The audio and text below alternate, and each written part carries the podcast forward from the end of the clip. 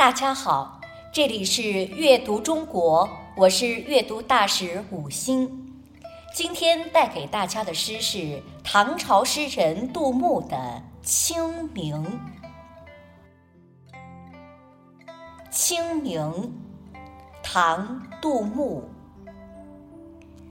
清明时节雨纷纷，路上行人欲断魂。借问酒家何处有？牧童遥指杏花村。清明节这天下起了毛毛细雨，孤身赶路的行人心境凄凉，好像断魂一样迷乱。向牧童询问哪里有酒馆，牧童伸手指向远处的杏花村。杜牧，字牧之。唐代晚期的著名诗人，在诗歌创作上，杜牧与晚唐另一位杰出的诗人李商隐齐名，并称“小李杜”。这是为了和李白、杜甫的大李杜区别开。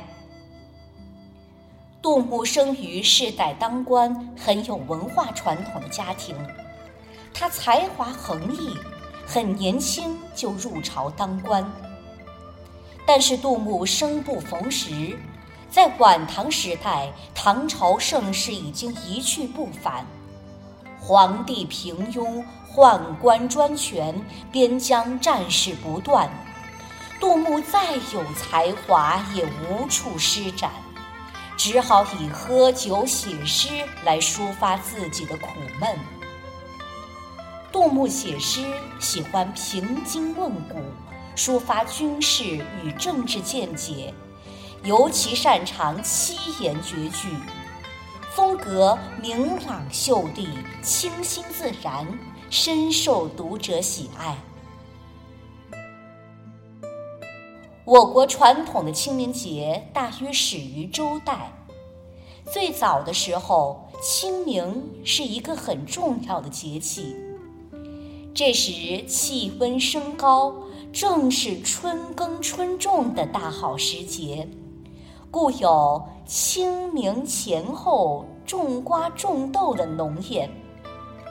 后来，由于清明与寒食节的日子接近，而寒食节是民间禁火扫墓的日子，慢慢的，寒食与清明就合二为一了。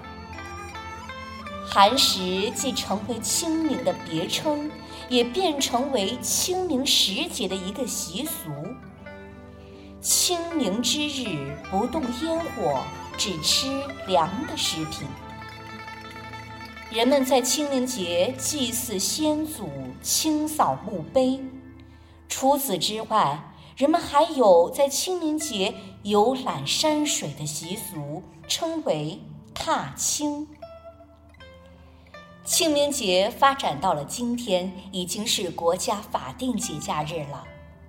关于清明节的诗歌，自古代以来数不胜数，其中最出名的就是杜牧所写的《清明》。后来的人们只要一过清明节，首先吟诵的诗歌就是它，因为这首诗影响太深。杏花村的酒家也声名远扬。据说到了清朝，在杏花村已经有两百余家酒店，而且在别的地方也有很多人用杏花村做酒店名。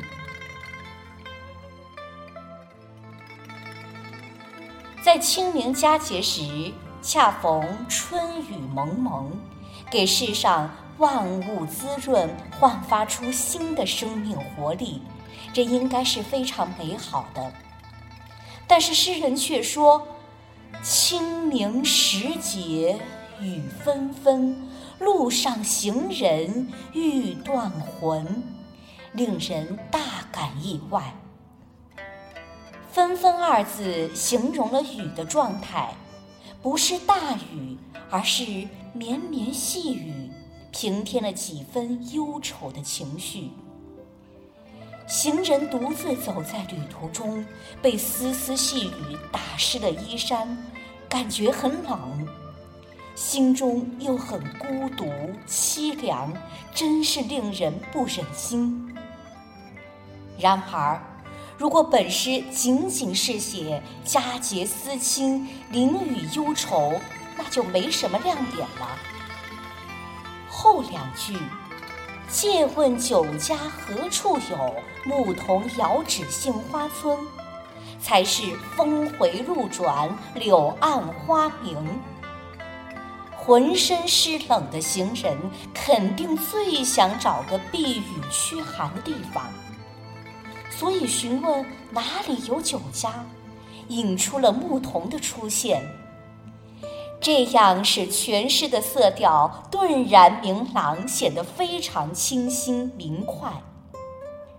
这首小诗蕴含醇厚，曲折有致，难怪被时代传颂，流传至今。杜牧的清明自然流畅，通俗易懂。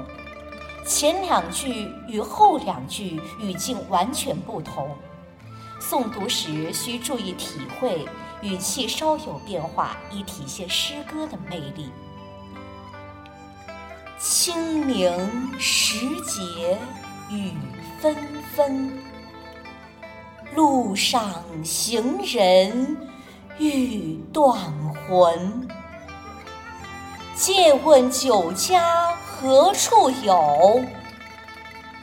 牧童遥指杏花村。这里是阅读中国，我是阅读大使五星，感谢大家的收听。